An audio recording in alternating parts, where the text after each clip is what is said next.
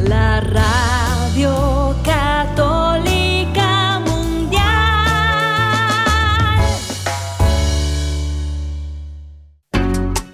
Ser mujer es ternura y sabiduría de Dios. Bienvenidos hoy a su programa Mujeres en Vivo producido de corazón a corazón desde Mérida, Yucatán, México, por el equipo de colaboradoras de Alianza de Vida para EWTN. Mujer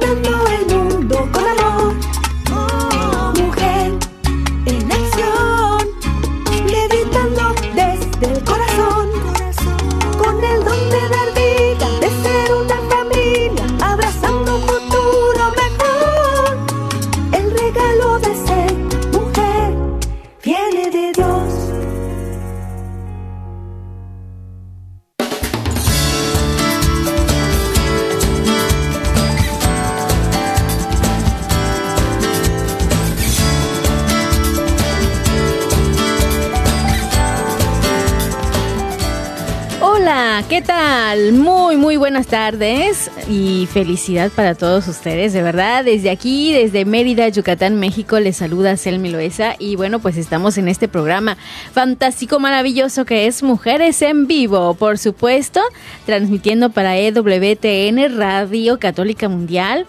Y yo quiero dar las gracias primero a todos los que nos están escuchando y también a nuestros amigos que siempre están apoyándonos en la parte de la producción. Allá en Estados Unidos se encuentra Pedro Quiles. Gracias, Pedro. Como siempre, muy atento, muy amable y apoyándonos. Y aquí en Mérida, Yucatán, en nuestro estudio se encuentra César Carreño también ayudándonos y apoyándonos. Y bueno, pues gracias también a quienes hoy nos van a acompañar, que ya están listísimas para eh, dar su corazón y darnos un poquito de luz con este tema tan maravilloso que vamos a escuchar y a vivir el día de hoy. Así que bueno, pues quiero agradecer primero a Carmen Eck, hola Carmita, que después de que estuvo enfermita, pues ya está por acá, muy sana, muy sonriente. Todavía se está reponiendo, pero ya está alegre y feliz, está aquí en el programa, Carmen. Bienvenida. Ay, muchas gracias, Elmi. De verdad que es, es una bendición poder estar aquí. Pues gracias a Dios, por de verdad me, me ama tanto, nos ama tanto y de verdad de- pude palparlo. Eh, decimos en la fe, en la fe infantil, tú tienes que ver para poder creer, ¿verdad? Pero en la fe madura, aunque no veas, sigues creyendo, sigues teniendo fe, ¿verdad? Pues eh, él sabe que, que estoy con él aunque yo no vea, pero en esta ocasión me permitió, ¿verdad? La gracia de decir, mira, ahí te va, para que veas y, y- y para que sepas que estoy ahí, aunque a veces eh, eh, estoy en silencio, ¿verdad? Pero sí, lo, lo pude palpar y voy a compartir con ustedes Muy bien. esta, esta noticia. Bien, esto es maravilloso. Y bueno, pues el tema de hoy se titula ¿Por qué Dios no hace lo que le pido? Mm, ¿Qué tal con ese título? ¿Qué tal con ese tema? Y bueno, pues quiero agradecer a quien muy amablemente nos está ofreciendo su tiempo y sus palabras, a Marilu Ochoa, que está como invitada y para, para hablarnos un poco de este tema. Marilu, ¿qué tal? Bienvenida nuevamente al programa. ¿Cómo estás? Hola, pues con un gusto gigante de poder compartir los regalos que Dios me da y, y pues algo de las enseñanzas que he tenido que asumir en la vida después de muchos reclamos porque no era el genio de la lámpara al que yo le podía frotar.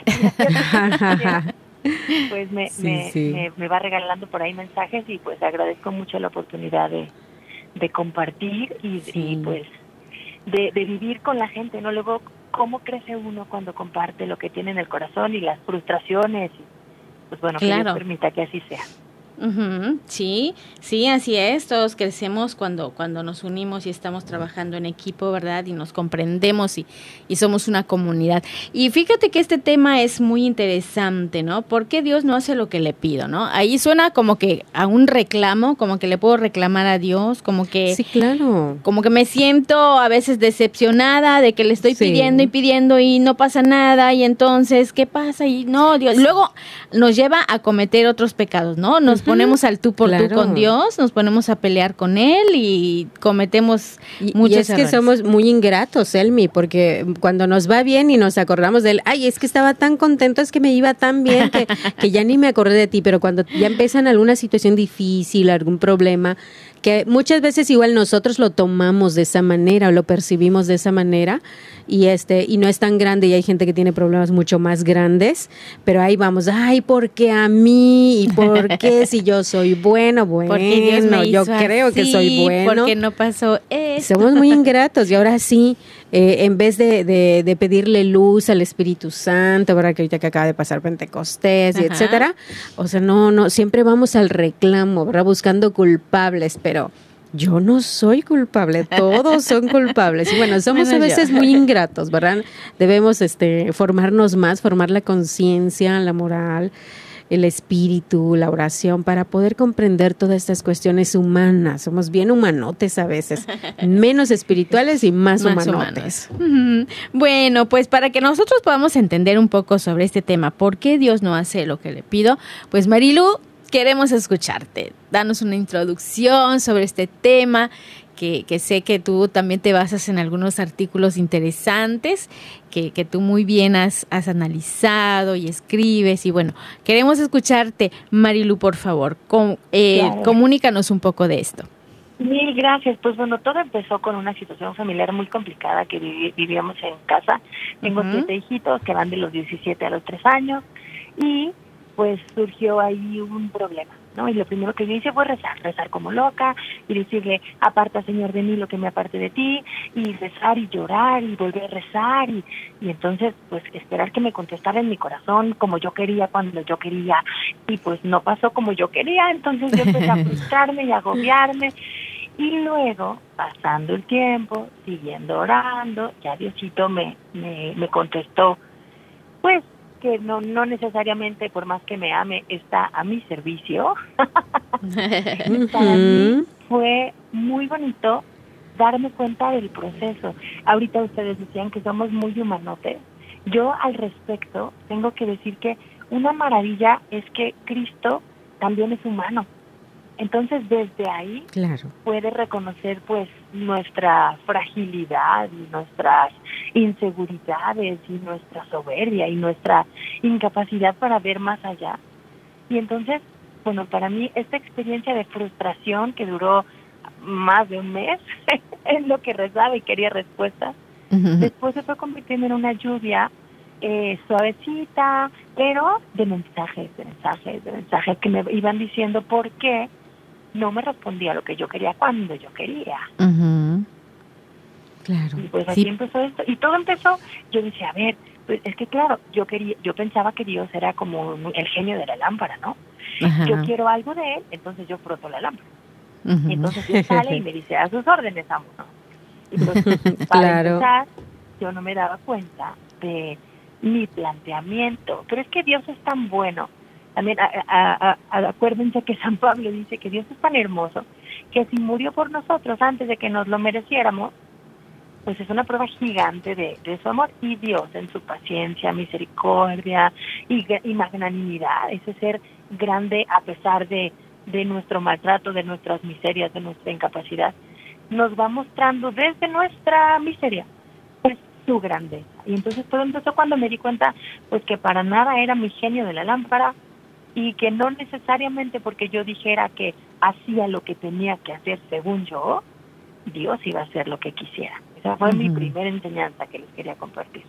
Claro, claro, y no siempre es como uno quiere, no siempre es cuando uno quiere, y muchas veces ahí nos está dando respuestas y no nos damos cuenta, ¿no? Estamos Sí. como que ciegos a esa parte, la parte espiritual, y, y no, no vemos, y no, ay, como dice Carmen, no agradecemos por lo que, lo que tenemos. Y yo, yo por ahí eh, sigo a un chico que es muy, eh, este, eh, tiene mucha fe en Dios y a pesar de que es joven y todo esto, este chico siempre dice, es que hay que agradecer todos los días y sobre todo tener presente a Dios en tu vida, agradecerle todo lo que tienes, hasta lo que los momentos en los que no te va bien, agradecelos. Porque por eso estás creciendo, por eso estás aprendiendo, estás, eh, puedes seguir adelante, te levantas y te das cuenta de que a veces un, una sacudida es necesaria, un tropezón también para que te des cuenta de que, oye, tienes que hacer algo más y tienes que acercarte más a Dios también. Muchas veces eso, eso pasa, ¿no? Así es, me acuerdo muchísimo de, de mi mamá que desde pequeños siempre estaba ahí con el sermón, ¿verdad? que decía, no hagas esto, y haz esto, y ve esto, y no se te vaya a olvidar esto, y que no sé qué. Y siempre que veía a mi mamá estaba, dale y dale con, con, sus, con sus enseñanzas, eh, con sus recomendaciones, exhortaciones, y nosotros, sí, mamá, sí, mamá, sí. Pero ya en el momento preciso que lo necesitabas, se te venía a la mente tu mamá. es como que no hagas esto y mejoras esto y fíjate de esto, ¿no? Y sí, ahí estaba mamá en la conciencia. Y entonces muchas veces Dios nos habla de esa manera, solamente que como no, no, nos cuesta muchísimo escucharlo, eh, pues no lo comprendemos, pero ahí está en cada situación difícil, eh, hablándonos también, enseñándonos a ser más fuertes, más resilientes, más pacientes, pero, pero todavía no lo comprendemos y poquito a poquito pues ya lo vamos comprendiendo, ¿verdad? Como, como la voz de mamá, pues también está la voz de Dios que, que, que nos dice, esto es por algo, esto es porque te quiero enseñar a ser paciente, a ser resiliente, a ser más tolerante, etcétera, ¿verdad? Y poquito a poquito pues vamos comprendiendo también eh, eh, esas formas que tiene Dios para poder enseñarnos, acogernos, porque nos ama, porque nos ama muchísimo y nos quiere ver crecer, nos quiere formar, ¿verdad? Así es. Y bueno, en estos tiempos en los que también estamos muy eh, acostumbrados a la inmediatez de todo, ¿verdad? Todo Sí, lo tenemos sí, así, sí. ya rápido, en este momento, ¿no? Imagínate eh, que mi sobrinita de nueve años me pregunta un día, oye tía, ¿tú crees que la Virgen nos cumpla todo lo que le pidamos? ¿no? Entonces a mí eh, me dejó cuestionándome sobre, oye, qué tan pequeñita es para que ahora ya haga esas preguntas, ¿no? Y este y se dé cuenta y esté pues también cuestionando esta esta situación de si se cumple o no se cumple lo que le pides, ¿no? Sí, Entonces, porque también estamos acostumbrados a lo rápido, a la inmediatez, y ellos que están ahí con la tecnología, pues más, ¿no? Entonces, es difícil, pero no es imposible eh, pensar, creer, tener esa fe y este y saber que que sí, que Dios Dios tiene sus momentos, Dios tiene sus sus tiempos y sus formas, ¿no? Ujú. ¿No, Marilu? Es, sí, así es. Y ante estas situaciones, pues es que Dios a veces encuentra maneras de llamar nuestra atención. Mucha gente ante el silencio de Dios o lo que percibe como el silencio de Dios o la falta de interés de Dios, nos la tomamos personal. ¿no? Y entonces decimos, es que a mí no me hace caso, es que yo sí tengo que cumplir, pero él a mí no me escucha, ¿no? Y humanizamos la relación que tenemos con Dios sin darnos cuenta, pues que Jesucristo se hizo hombre, pero Dios no es humano. Y Ajá, entonces sí. que no tenemos por qué pretender, pues, abarcar ni creernos con el derecho a eh, decirle a Dios qué tiene que hacer por nosotros. Algunas personas dicen que Dios, y, y dicen con razón, le, nos aclaran a los que nos falta de repente información, que Dios no, no castiga. Dios nunca castiga. Los frutos de los que nos quejamos en el mundo, en la naturaleza, pues tienen que ver con la libertad humana y con, y con el pecado, ¿no? Pero a veces Sí. pensamos, sentimos cuando hay algo que nos duele, cuando nos pasa como el santo Job, que vamos perdiendo poco a poco las cosas que pensamos Sí. que nos daban, eh, pues, aire, luz, alimento, eh, eh, físico, espiritual, emocional, nos sentimos así, ¿no? Nos sentimos como traicionados. Y a veces esa es la manera que Dios usa para descolocarnos, para movernos del piso, para llamarnos la atención hacia Él. Y Claro. pues bueno, es un poco como lo que tú harías, tienes a tu pequeñito pegado en el celular todo el día y toda la noche y toda la tarde, pues tú vas a ser la bruja más horrible del mundo porque se lo quitaste un mes. Entonces, colapsa el te va a niño. odiar, Sí. va a decir de ti las cosas más horribles, pero eventualmente, sin esa distracción, va a aprender a mirar, o se le va a abrir el corazón. Y bueno, este ejemplo a lo mejor muestra un poco lo que Dios hace a veces con estas situaciones que nos mortifican tanto. Ujú. Sí, claro, Ti- tiene una, una razón más grande, Marilu. Yo creo que tú la has experimentado muchísimo con, con tus niños. Eh, en esta, a- hace poquito a mi niño tuvimos que ponerle una consecuencia y entonces le quitamos las horas que tiene de celular. Porque él no colapsa casi casi, ¿no? Cuando ya, ya es su hora y este y se la quitas, esa parte le duele mucho. Entonces se lo tuvimos que retirar y, y él sabía que ya por qué era, por qué era y lo aceptó. Y ves que se eh, retomó porque le encanta pintar, le, le encanta crear, cortar, es muy, muy manual y volvió a hacer su, su libro y con los muñequitos eh, pintados y hechos a mano y recortado. Y mira el producto de la consecuencia que tuvo, o sea, estuvo mucho mejor. Y entonces eh, vemos una consecuencia, una consecuencia, pero ayuda al ser humano a sacar todo el potencial que tiene, todas las riquezas que tiene y nos impactó. Y muchas veces eh, me acordé ahorita que lo comentaste, Marilu, porque para el hombre es así. Si, si hago esto no es porque te estoy castigando, sino porque sé que ahora no es bueno para ti y necesitas eh, conocer, indagar otras poten otros potenciales, otros caminos, otras alternativas que te estoy poniendo también en tu camino pero no lo vas a ver si sigues aferrado a este Claro. que no te está haciendo bien, ¿verdad? Y muchas veces no es solamente tiene que ver con nosotros, ¿verdad? Es que Dios me está eh, poniendo una prueba a mí. No, no, no es solamente para ti, sino también para los que te rodean. ¿verdad? A una situación no es solo para una persona, sino para todos los que rodean, así como una enfermedad, el poder cuidar a la persona no solo mueve al que está enfermo, sino a todos los de alrededor que lo cuidan, que lo curan, etcétera. Entonces Dios derrama sus gracias a través de las situaciones y para nada es un castigo, a veces es es una prueba, es un aprendizaje, es un crecimiento Claro. y así es como debemos verlo. Y es que a veces estamos también eh, acostumbrados a seguir eh, ciertos patrones, ¿no? Y entonces cuando te mueven algo, eh, eh, Ah. estás así como que acostumbrado a algo y tú, no, ¿por qué? Y entonces viene el enojo, la ira y, y regañas y reclamas y todo, pero pues a veces es, con, eh, es cómodo quedarse ahí, pero también es eh, muy, muy enriquecedor moverte un poquito, salirte de esa comodidad, sí. salirte de, de ese patrón, ese alineamiento y como tú dices, descubrir que en ti hay otras formas, hay otras Oh, habilidades y que tú eres maravilloso porque Dios te hizo así maravilloso a su imagen y semejanza. Así que sí, sí, es bueno, ¿no? Salirnos un poquito de, de esa parte de la comodidad. Sí, adelante, Marilo. Gracias. Bueno, también a veces pensamos eso, que Dios, a ver, si Dios no está guardando silencio, entonces ¿cómo sé cuando me habla? ¿Y cómo puedo leer, escuchar su voz en esto que me pasa, no?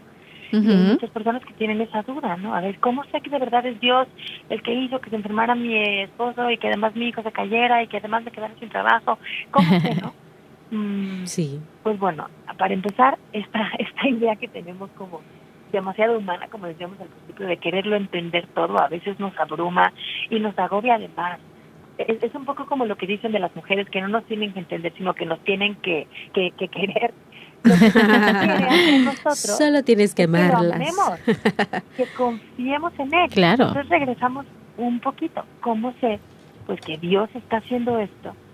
A veces dice, dicen que cuando eh, oramos, eh, siempre ninguna oración se desperdicia.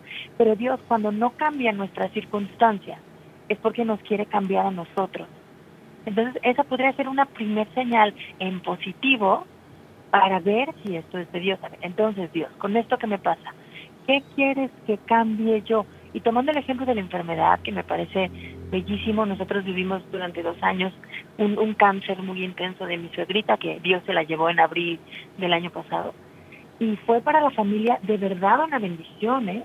Desde mis hijos mayores que iban a cuidarla, hasta que cuando estaba en el féretro, mi hijito que tiene tres, en ese momento tenía dos, se acercó a la abuelita y a través del cristal le dio la bendición a la abuelita, ya a, a- su cadáver. Ya estaba ella en el cielo viéndolo y mi chamarrito precioso llenos de bendiciones. Entonces, ese norte nos conviene porque en vez de ponernos en la amargura de, porque a mí nos pregunta para qué y eso sí es constructivo, no es pues eh, destructivo porque nos nos planta justo en eso, en la queja, en el reclamo, en la amargura.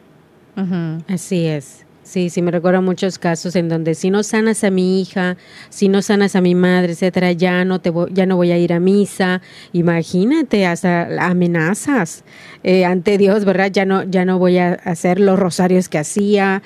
Entonces, imagínate, solamente ese dolor, como tú dices, Marilu, ese rencor nos aleja más de Dios, del camino de Dios, y realmente pues Dios no quiere eso, ¿verdad? Pero mm, a veces no lo comprendemos y muchas veces no tenemos a alguien prudente, eh, espiritual que pueda acompañarnos en ese momento difícil de la vida, ¿verdad? Porque Sí. es difícil, es difícil vivirlo como ser humano, pero sí necesitamos esa ayuda. Entonces, igual la invitación para las personas que, que se encuentren con personas que se sienten muy abrumadas, muy, muy eh, enojadas por esta situación que no comprenden, que se acerquen porque se hace falta en ese momento de, de que estás nublado, eh, cuando todo lo ves gris, que alguien se te acerque y, y te pueda acompañar, ¿verdad? Simplemente estar ahí, ganarte su confianza y luego platicar poquito a poquito, Claro, ¿verdad? Ser acompañado. Y fíjate que hay una pregunta que, que es muy común que, que nos hacemos cuando nos sentimos así, ¿no? Ya muy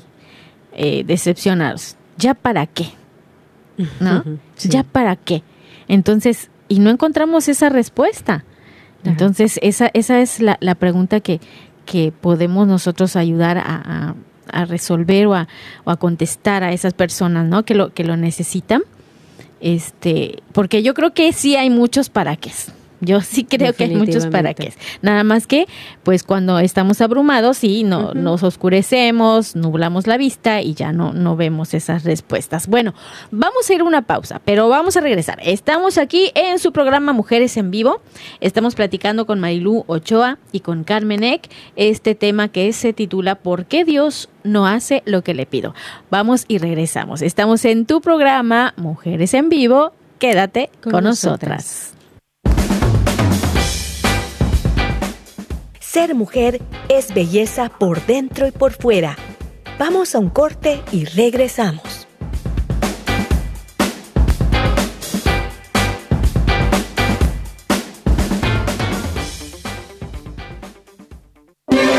Si quieres conocer más acerca de nuestra labor, llámanos al Centro Alianza de Vida en Estados Unidos al 682-772-1958.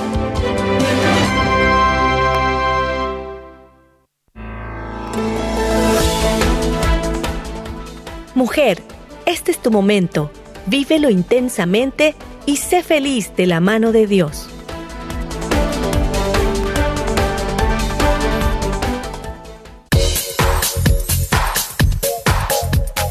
Estás escuchando Mujeres en Vivo de corazón a corazón.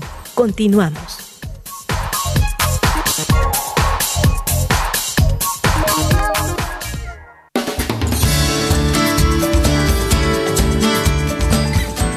Ya regresamos en su programa Mujeres en Vivo. ¿Por qué Dios no hace lo que le pido? Aquí estamos con Marilu Ochoa y Carmen Eck platicando.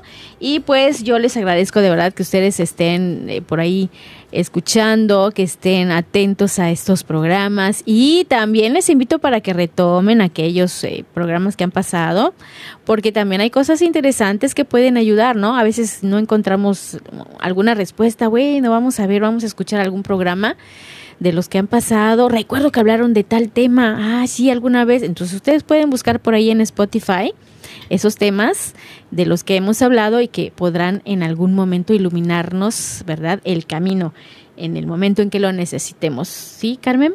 Pues bueno, en este momento me gustaría compartir un testimonio. Cuando yo leí, bueno, hoy me toca estar en el programa, va a estar Marilu Ochoa con este tema de por qué Dios no hace lo que yo quiero, dije, qué diosidencia.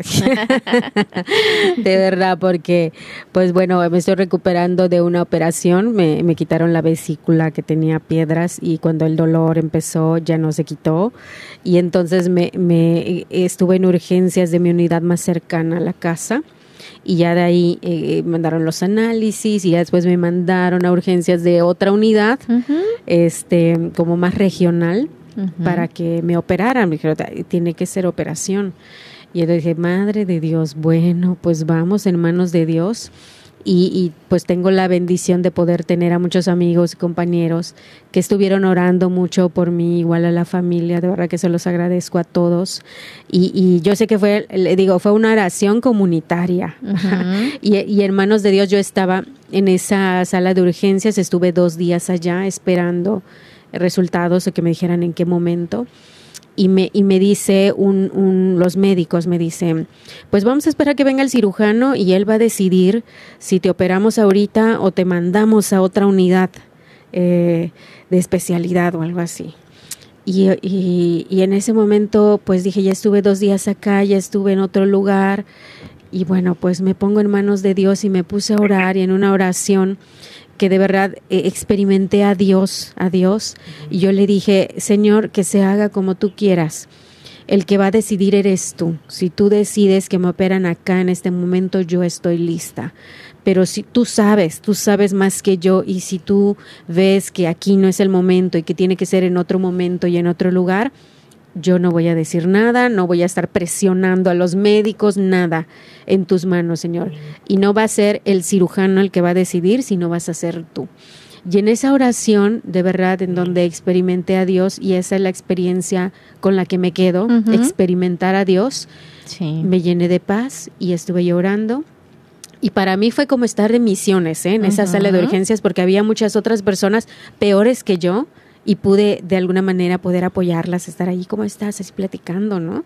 Y ayudarles en lo que pudiera, te acomodo la bata y te acomodo lo que sea, me encantó, es como estar de misiones y yo tranquila. Y bueno, me dijeron, no, usted no se queda aquí, le vamos a dar de alta hoy y mañana se va a otra unidad. Y pues está bien, con toda la paz del mundo, está bien, porque yo sé, el que decide es Dios. Y llego a la otra unidad y, y, y resulta que ahí trabaja un, un, hombre de Dios que nosotros conocemos, que también es un apostolado, el, el cirujano Giovanni Acevedo, que yo no sabía que trabajaba ahí. Y entonces igual Carlos Canseco, el Ciacatitla lo conocen y me dice, mira, pásame tu orden, yo se lo paso a él para que sepa que, que vas a estar allá. Y muchas cosas se movieron a partir de ese momento. Y la verdad ya, ya fue la operación, me atendieron muy bien, la verdad a mi esposo también que estuvo conmigo todo el tiempo decíamos, oye, es que esto ya parece algo particular, ahora parece un, un, hospital particular y era, y era uno público, de verdad, y, y, nos fue muy bien, una bendición de Dios y dije, Señor, tus tiempos, tus uh -huh. momentos, ¿verdad? Y le agradezco muchísimo a todas las personas que estuvieron ahí en oración y, y, en servicio. Claro. Pero eso es, eso es abandonarte a Dios, hacer lo que te toca hacer humanamente y lo demás tener la paz la, de que Dios sabe por qué está haciendo, por qué está esperar, esperando, claro. sí, porque tardó uno, unos días, uh -huh, tardaron más días, pero dije, Señor, como, como tú quieras. Claro. Así. Claro. Y fíjate cómo esto, esto va también con lo que comentabas, Marilú, acerca de, del planteamiento, o sea, la oración, la forma en que nosotros hacemos esa oración, la manera. Y, y fíjate qué importante también es eso de orar en equipo. Uh -huh. Ajá. Sí. Y e ir pidiendo que se unan, porque ahora ya con las redes sociales, cuando claro. alguna persona lo necesita, no, pues por favor vamos a unirnos en oración, les pido sí. que me acompañen. Y como esa fuerza de la oración también ayuda mucho. ¿no? Claro, cuando, cuando me pusieron la anestesia general, yo me quedé con la imagen de una amiga que, que me mandó la foto y me dijo, mira, acabo de prenderle una veladora a la Virgencita. Y me quedé con esa imagen porque me lo mandó. Uh -huh. eh, una vela y la Virgen. La Virgen. O sea, una veladora y la Virgen. Me quedé con esa imagen. Con esa imagen me dormí. Ya, ¡Qué verdad. bonito! ¡Qué bonito! Sí, se lo agradecí muchísimo. Sí. ¿Cómo ves, Marilu? ¿Qué te parece este testimonio de Carmen? Uy, pues bellísimo. Y es, es cuando eh, ella, afortunadamente, y gracias a Dios, tuvo esta inspiración de abandonarse en Dios y eso le dio paz. Porque es que luego pensamos que dictándole la plana a Dios, o que poniéndole ultimátum, o que poniéndole tiempos, o que poniéndole condiciones, Ajá. pues ya, algo vamos a hacer, o amargándonos, o frustrándonos. Y aquí nos pone Carmen el ejemplo padrísimo de que abandonarnos en Dios es la mejor manera de sobrellevar la vida, porque si no se nos olvida que Él es nuestro Padre, que nos ama muchísimo, que nos ama incluso más o sea, no, iba a decir más que su propio hijo, no, eso no lo sé, pero nos ama muchísimo porque fue ¿Sí? capaz de poner a su hijo y venir al mundo a uh -huh. sufrir y nos da todo lo que queremos y nos perdona los pecados y bueno, es, es una, es, eh, ya sé que es inconmensurable, pero pero es, es bellísimo Dios, es insondable, es maravilloso, entonces eh, es un regalo este don que, que nos comparte Carmen de poder en estas circunstancias eh, ver a Dios Y mucha gente a lo mejor podría escuchar esto y decir, ay, no, yo soy bien miserable porque yo le pongo a Dios a mis condiciones y se vale, porque ya habíamos dicho que somos muy miserables, pero se vale siempre aprender cuando Dios nos regala ejemplos como este de abandono, de serenidad, y luego ella misma nos dice que sentía como aleteo de angelitos por ahí, eh, llevándole sí. bendición tras bendición tras bendición, y es que cuando nos cambiamos los lentes, cuando cambiamos el enfoque, siempre, bueno, cuando soltamos, siempre Dios no- nos consuela. Y es, es un poco esta explicación. Una vez doy, doy clases a universitarios ¿no? y platicando sobre los hebreos yo le- y sobre los mandamientos.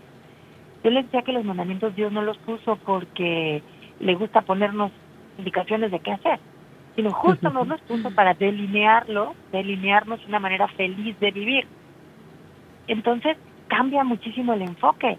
Siempre que lo comparto con ellos les cambia el enfoque de este Dios metiche, que nos quiere decir qué hacer y qué no hacer, a este Dios bondadoso que delinea. Oye, pasa por aquí porque por allá está un abismo y por acá está una montaña horrible.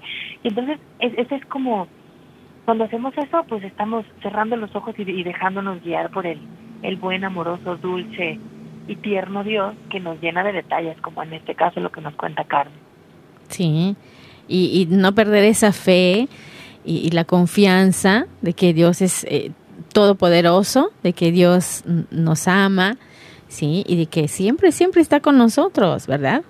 Así seamos muchísimas personas en el mundo, pero Dios siempre, siempre tiene un tiempo, un espacio para nosotros, siempre está a nuestro lado y siempre, siempre y cuando nosotros querramos tenerlo a nuestro lado, ¿verdad? Así es. Eso es lo es. importante, que nosotros tengamos esa disposición de que Dios esté con nosotros, ¿verdad? Entonces, qué, qué bonito ese testimonio y, y de verdad que qué grande es Dios y, su misericordia. Así Y, y me acuerdo muchísimo de esa frase que dice dejar a Dios ser Dios, porque muchas veces nosotros queremos decirle cómo ser Dios, ¿verdad? Sí. O sea, vas a ser Dios cuando tú me hagas esto de esta manera, ajá. Y muchas veces, pues Dios no te lo da porque no estás listo, porque no estás preparado, no es que no te lo quiera dar. O sea, Señor, dame más dinero, Señor, dame una casa más grande, Señor. No es que Dios no te lo quiera dar, pero a veces no estás preparado para eso y primero te tienes que preparar. Cuando uno vive La añadidura de Dios, es eso, la añadidura. No lo pedí, no lo quise, primero estuve contigo y tenemos que aprender eso, ¿verdad? Primero estar con Dios y luego disfrutaremos toda la añadidura porque no sé si recuerdas, tú puedes ver a gente que tiene una casa grande como tú quisieras, que tiene todo lo que tú quisieras, hasta salud y etcétera, pero no es feliz a pesar de eso. Sí. No es feliz, nada lo llena, nada lo hace feliz, porque solamente Dios nos puede hacer feliz, ¿verdad? Estamos Así creados es. por Él. Entonces, lo primero es lo primero. También puedes ver a gente que tiene muy poco apenas para vivir y es feliz, está tranquila y está en paz porque está con Dios. Entonces dices, wow, qué contraste de, de vida. Pero lo primero, lo básico, es estar con Dios, ¿verdad? Eh, Estar muy cerca de Él, de esta fuente de vida, de este fuente de aliento, de este fuente de amor. A mí me encanta recordar esa imagen de, de Dios cuando sopla. Y cuando soplaba a Adán, en la nariz de Adán. Eh, esa imagen me encanta porque así es, Él siempre, cada día sopla, este, nos sopla el aliento de vida y no olvidar eso. Y lo demás ya es pura añadidura. Así es, así es. Y no le pongamos condiciones de, ah, no, Dios, si tú me das, yo oro, yo voy a misa, yo voy al Santísimo. Pero si tú no me das, entonces, ah, dejo de ir a misa, ya no hago mis oraciones, ya no estoy contigo, Dios. Sí, sí, ¿No? sí. Y la, la importancia aquí, eh, con Marilu, que quisiera que nos explica, que nos compartiera un poquito más, que decía que desde pequeños tenemos que enseñar a los hijos precisamente eh, eh, esas bases, da esos principios muy básicos para que cuando venga alguna adversidad, como tienen la base, pues, pues dicen, sí, claro, no, no pasa nada porque yo estoy bien, bien agarrado de una base, pero cuando la persona no tiene una base desde pequeños, cualquier viento lo mueve. ¿Verdad, Sí. Marilu? Sí, así es. Y es que el propósito de la oración se nos desdibuja. Muchas veces pensamos que la novena pues es para, co- para pedirle cosas a Dios, ¿no? Y, y el rosario pues también tenemos intenciones y claro que le pedimos cosas, pero se nos olvida que nada no nada más hay oración de petición, también hay sí. oración de adoración, oración de contemplación Y Dios, a pesar de que no parezca, siempre cuando nos acercamos a Él nos, nos va cambiando un poco el corazón. Entonces, pues ya que estamos en esta, no, que nos sirva de- para reflexionar cómo, cómo oramos. Luego, Dios humano, he, he leído varios libros y varias meditaciones sobre Dios, cómo se sentirá Dios con estas desgracias del mundo. Eh, cómo se Wow, sentirá sí. con todos los niños huérfanos, con los niños abusados. El otro día Ah, escuchaba sí. una estadística del Senado de, de México que decía que cada 10.2 mil, que, que, que cada minuto son abusados en México 10.2 niños. Sí. Es desgarrador. Y eso es en México. Sí. Ah, Eh, sí. Entonces, ¿qué, ¿qué sentirá Dios ante estas circunstancias? Digo, está muy bien que yo rece por mis hijos y por su salvación y lo que sea y lo que necesite y el trabajo, eso está muy bien. Pero, ¿cómo, cómo nos falta desarrollar nuestra vida espiritual como para aprender a rezar pues, por todas las personas que sufren y aprender a consolar a Jesús? Sí. que, que debe de estar heridísimo, ¿no? Si ya nos lo decía la Virgen de Fátima en 1917, ¿no? Que ya no ofendan más a Dios porque está muy ofendido y todavía siguió la Segunda Guerra Mundial y, y tantas cosas que han pasado y siguen Ay, pasando. sí, de verdad. Pues Bueno, eso también es un, un, un pendientito que nos tenemos que llevar para, para pedirle a Él que nos ayude a mejorar nuestra oración. Claro. Claro, esa paciencia que Dios nos tiene, de verdad. Si, si nos ponemos a ver estas estadísticas, tú dices, eh, humanamente, acaba con todos, ya no merecen vivir. Pero te pones a pensar, imagínate qué tan tolerante, qué tan paciente, qué tan amoroso, qué tan misericordioso es Dios. Para aún así, eh, eh, como, como decía Abraham, le decía cuando iban a, a, a destruir Sodoma y Gomorra, ¿verdad? Le decía, pero por unos 50, y si hubieran unos 40, y si hubiera, y le decía, y unos 10, pero ni eso había, ni eso había. Entonces sí, Dios y su misericordia es tan grande, ya ven, ahí están este, esos, eh, esas respuestas que tanto buscamos, ¿verdad? Entonces también es importante esa parte y me gusta orar por Jesús, pedir también por él y este, que es, que es muy importante, ¿no? Y- Sí, y mira, Ma- Marilu, este, me gusta muchísimo pensar en esta parte de tú, tú, tú dime también, que el ser humano ante la enfermedad a la que le tiene miedo es a la muerte, ¿verdad? A ese dolor, a ese proceso de duelo y, y toma el, el sentido de la muerte, pues claro que humanamente tú pasas un proceso y duele muchísimo, porque no estamos acostumbrados a eso, no lo vivimos cotidianamente, entonces no tenemos como, ah, sí, ya, ya sé cómo, ya me acostumbré, ya, ya, la, ya tengo, yo soy hábil, no, porque no lo vivimos a cada rato.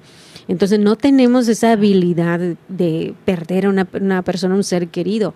Y entonces le tenemos miedo a la muerte. Entonces, pues yo pienso que hay que hablar más acerca de, de qué es la muerte y la persona que conoce sobre el cielo, que sí, se conoce sobre Dios, pues es mucho más llevadero este proceso de duelo, no deja de ser doloroso, pero es más llevadero que aquella persona que no tiene esa, esa, esa formación, ese conocimiento del cielo, de Dios, y entonces ahí también tenemos que formar a la gente, que ahorita con lo que vivimos en el COVID se abrió un poquito más el hablar acerca de la muerte, pero sí, este, pues siento que sí hay que tener como más formación también en eso, que es la muerte Sí. y, y hablar Y, sobre todo porque a veces pensamos que es injusto, es que no debió pasar esto, es que no debió morir aquella persona, ¿no? Y entonces el dolor se hace más grande. Entonces, por eso es importante tener esa información y ese conocimiento, ¿sí? Y, y también es parte de, de, de esta parte que nosotros estamos hablando de por qué Dios no hace lo que le pido, ¿verdad? Entonces, hay que entender y tener esa resiliencia y esa paciencia. Sí, Marilu, ¿quieres agregar algo?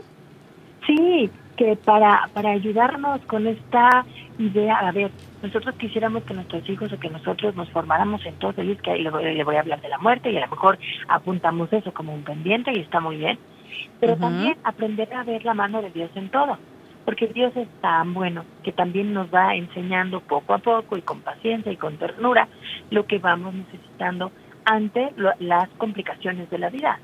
A lo mejor para hacernos el calor, pues para hacernos penitentes. Dicen que, que si este calor ya nos está restando momentos en el purgatorio porque porque como que parece, entonces, este, bueno, pues sí, sí, sí lo Sí, sí, sí. ofrecemos, ¿no? Anótamelo, a la realidad.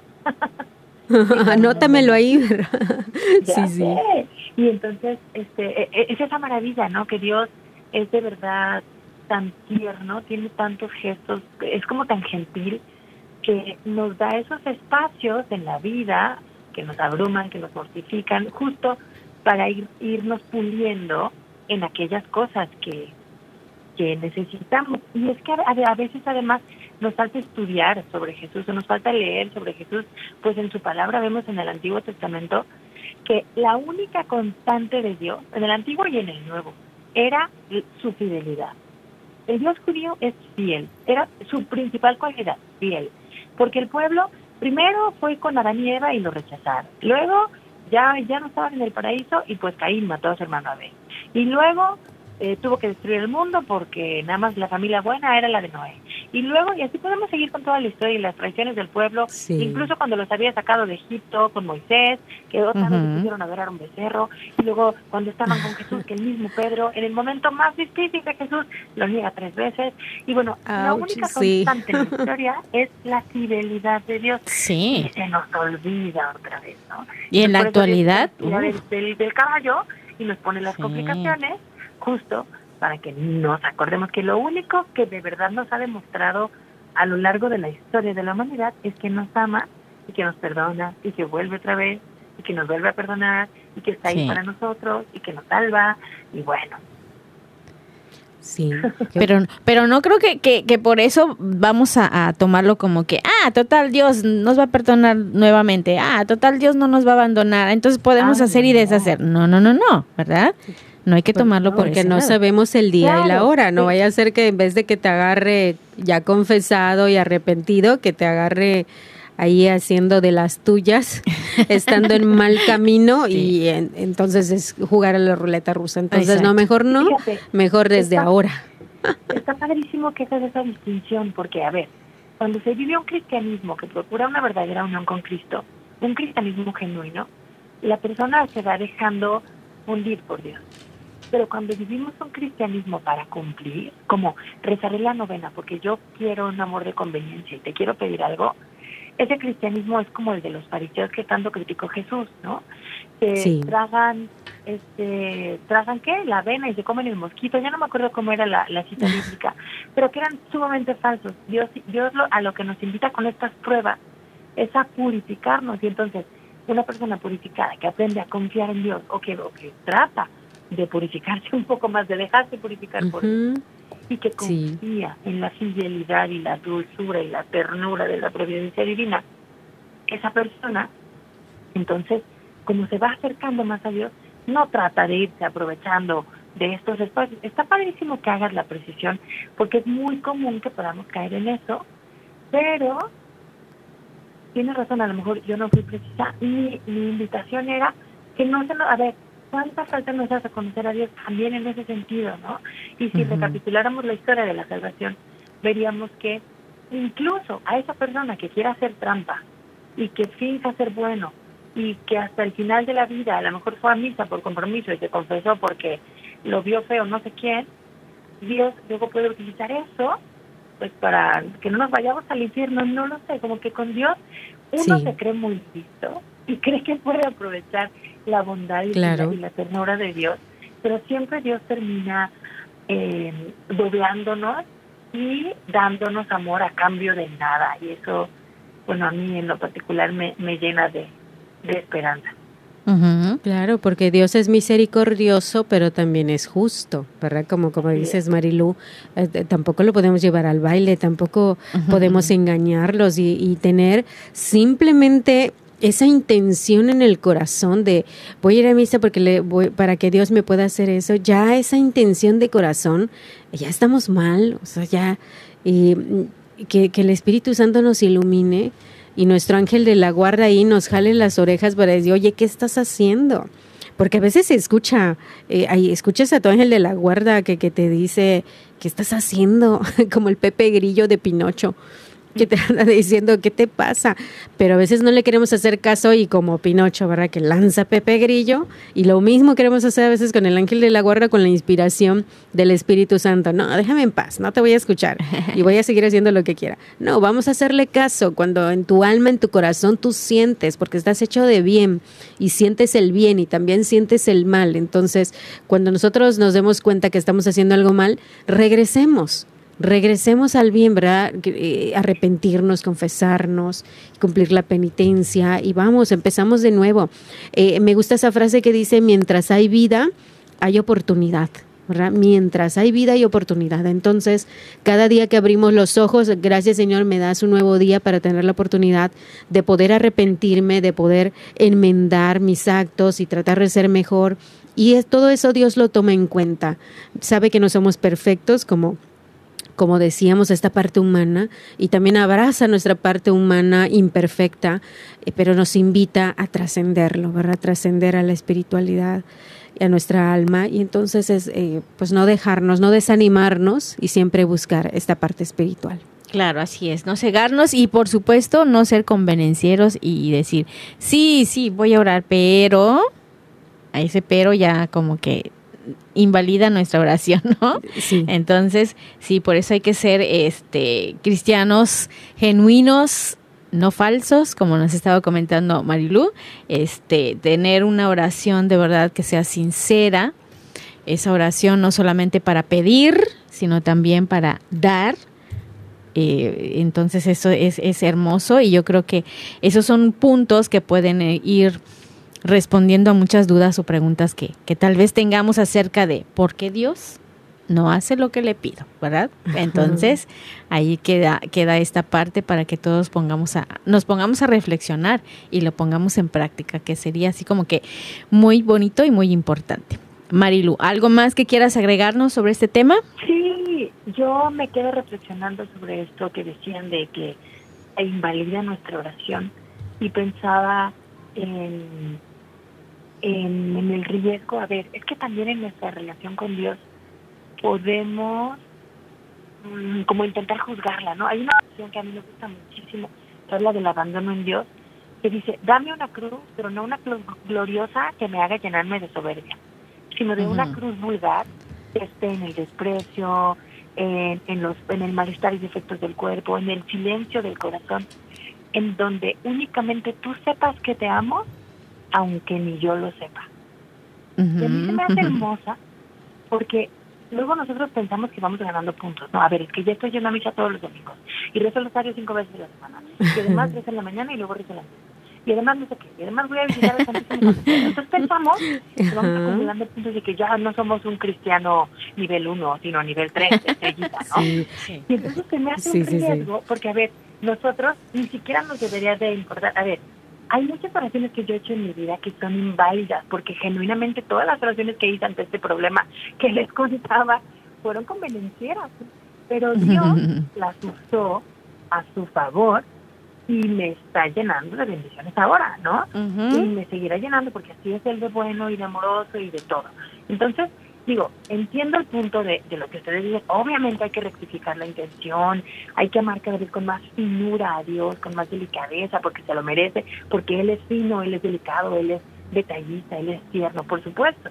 Pero es que luego podemos caer nosotros en, híjole, es que entonces como he sido convenenciero, todas mis oraciones para Dios han sido horribles y soy un cristiano nefasto, y eso luego nos puede llevar eh, una trampa del demonio, es el desánimo y la soberbia entonces nos puede jalar desde por sentirnos el cristiano tres y estrellita o hasta por sentirnos el cristiano que ha hecho las cosas mal, entonces pues mejor ya no me acerco. No, no, no, no. Ese no es el objetivo, ¿eh? Sí, me, encanta porque me acabas de acordar, Marilu, esa palabra de la intención que, que los teólogos y las personas que, que estudian mucho a Dios eh, hablan mucho de eso, ¿verdad? ¿Cuál es tu intención? Dice, desde que te levantas, ¿cuál es tu intención de, de lavarte la cara, lavarte los dientes, eh, peinarte, vestirte? ¿Cuál es la intención de hacerlo? ¿Es solamente para ti, para vanagloria, por vanidad o por qué lo haces o, por- o porque eres una creación de Dios. O sea, ¿cuál es tu intención de hacer las cosas? Imagínate, a mí me llamó muchísimo la intención, la, la- dijo la, la atención, hablar sobre la intención, porque sí, eh, vas a hacer el rosario, pero ¿cuál es tu intención? Claro. Ajá, es solamente que te vean que tú rezas el rosario, porque es algo muy personal, es para vanagloria. O de verdad quieres agradecerle, quieres llevarle flores a la Virgen. Entonces, si todo lo que haces, ¿cuál es la intención? Y decía, lo que, lo que decías, Marilu, purificar, ir purificando cada vez más tus intenciones de todo lo que tú haces y de, de cualquier cosa que tú hagas, purificar la intención. Y, ahorita me la acabas de acordar, y sí, eh, un- una, una parte de poder mejorar como cristianos, como ser humano, es tener en cuenta y los cuidados en nuestras intenciones de hacer lo que hacemos. Y no ser como robotitos, solamente hago las cosas porque ya me acostumbré a hacerlo así, así me enseñaron y etcétera, sino en cuál, va a ser, cuál es mi intención de cada cosa que hago en la vida. Muy importante. Exactamente, entonces poner ahí el, el corazón y la fe en, en nuestras oraciones, en, en todas esas peticiones que, que le hacemos a Dios cada vez que platiquemos con Él. Y de hecho, pues la oración es una plática, ¿no? Con Dios. Es una plática, entonces ahí también que esa, cuando nosotros nos ponemos a platicar y, y de verdad disfrutamos eh, ese momento, es porque lo estamos haciendo de una, desde el corazón, ¿no? De una manera sincera, bonita. Entonces también cuando platiquemos con Dios, cuando oremos con Él, para Él, pues también poner ese corazón y nuestra fe y ese espíritu que, tenemos de, amor hacia Él, es en ese momento de, la oración. Eso es lo, bonito, ¿no? Y siempre crear una, mm, un vínculo, una cercanía con Él en cada palabra, en cada petición, en cada, en cada momento que estemos con Él y para Él. Muy bien. eh, nos vamos a ir a, a corte, no, ya no, ya no nos da tiempo de irnos a corte. Bueno, nos quedan unos minutitos ya para ir cerrando este tema. Marilu, ¿quieres comentarnos algo? Por favor, ya para finalizar. Yo les quiero recomendar un momento bellísimo en donde Dios me dijo muchas cosas. Hay una serie que a mí me gusta mucho que se llama The Chosen, que Ajá. la puedes bajar en cualquier en, en cualquier teléfono puedes buscar en, en tu en tu app eh, The Chosen, así los elegidos y te aparece para que la veas. Es una serie sobre la vida de, de Jesucristo, bueno sobre los apóstoles y su relación con Jesucristo. Y ellos toman algunas licencias creativas, pero bueno, dicen que el apóstol Santiago el Menor am, tenía una discapacidad física y era como cojo. Entonces los apóstoles le decían a Jesús, digo, a, a Santiago, oye, ¿por qué no le pides a Jesús que te cure? Y a Santiago le daba pena. Entonces Santiago en, en algún momento durante la, la serie aparece que habla con Jesús y le dice, oye, Jesús, este, ¿y si me cura? Porque ya no estás mandando a predicar y ir a, ir a las casas y, y si no nos reciben limpiarnos del, eh, la, la tierra de los zapatos. Entonces, a ver, antes de irme, pues hazme un paro y cúrame, pues para dar mejor testimonio tuyo de que tú me curaste. Entonces Dios le dice, ¿sabes qué? Es que si yo no te curo, demuestro más de mi grandeza. Porque tú me sigues a pesar de que yo no haga lo que tú me pides. Wow. Impactó muchísimo. Y entonces Sí, yo sí, me fui. sí. Esa serie me gusta porque lo- lo- el realizador es un cristiano evangélico, pero se asesoró con judíos y con católicos. Y Ujú. yo no le he encontrado ninguna cosa, este. Claro, fuera. Sí, Y sí, entonces sí. ahí- yo me fui naturalmente a la carta de Santiago que está en el Evangelio. Y me encantó que en el capítulo 1 Santiago parece que lo que o sea, me encanta porque de verdad se basa en, en- en la Biblia. Él lo que dice el apóstol Santiago en su carta dice que cuando nos toca sufrir y sufrir prueba, tenemos que considerar que somos afortunados, porque Dios está poniendo a prueba nuestra fe, porque nuestra capacidad de soportar tiene que ser perfecta. Si Ujú. queremos ser perfectos, fíjense qué impresionante. Y después dice, algunos de ustedes ve que no puede, que no sabe, que no quiere, entonces pídale a Dios que le dé sabiduría. Porque Dios, si se la piden, siempre nos la va a dar. A mí, bueno, yo lloré cuando vi el capítulo de la serie y cuando leí el capítulo 1 de Santiago dije, Dios de mi vida, ¿cómo eh, pues en el camino de la santidad estamos a veces tan, tan perdidos que pensamos que pues es parecer buenos cristianos o, o que la gente nos escuche porque tenemos mucha fe o aconsejar a alguien y no, según el, el, apóstol Santiago, que fue el, el, jefe de la iglesia en Jerusalén. O sea, no era una persona menor, todos los apóstoles fueron santos, menos, menos Judas Iscariote, pero bueno, eh, nosotros no podemos hablar sobre qué le pasó, pero bueno. Eh, pero a mí me, me, parece bellísimo este gran testimonio de él, eh, pues de, de cómo saber ver a Dios en cosas que podríamos despreciar. Pues, es la misma historia del mismo Cristo. Muy bien. No, vestía con galas, muy bien una cruz que era el, peor tormento, desnudo, etcétera. Muy bien. Dios está siempre en todo lugar, en todo momento, ya ven, hasta en lo más sencillo. Carmen, muchísimas gracias de nada, por habernos acompañado. Que te sigas reponiendo. Mm. Así es, gloria a Dios. A ti, Marilu, también muchísimas gracias por habernos traído este tema tan interesante. Nos vemos la próxima. Claro que sí, que Dios nos bendiga a todos y ya saben, Dios tiene sus momentos, tiene sus formas, nada más es cuestión de que nosotros lo aceptemos en nuestro corazón. Pues hasta la próxima, la próxima semana estaremos nuevamente en un programa más de Mujeres en Vivo. Bendiciones a todos ustedes. Bendiciones Marilu, un gusto.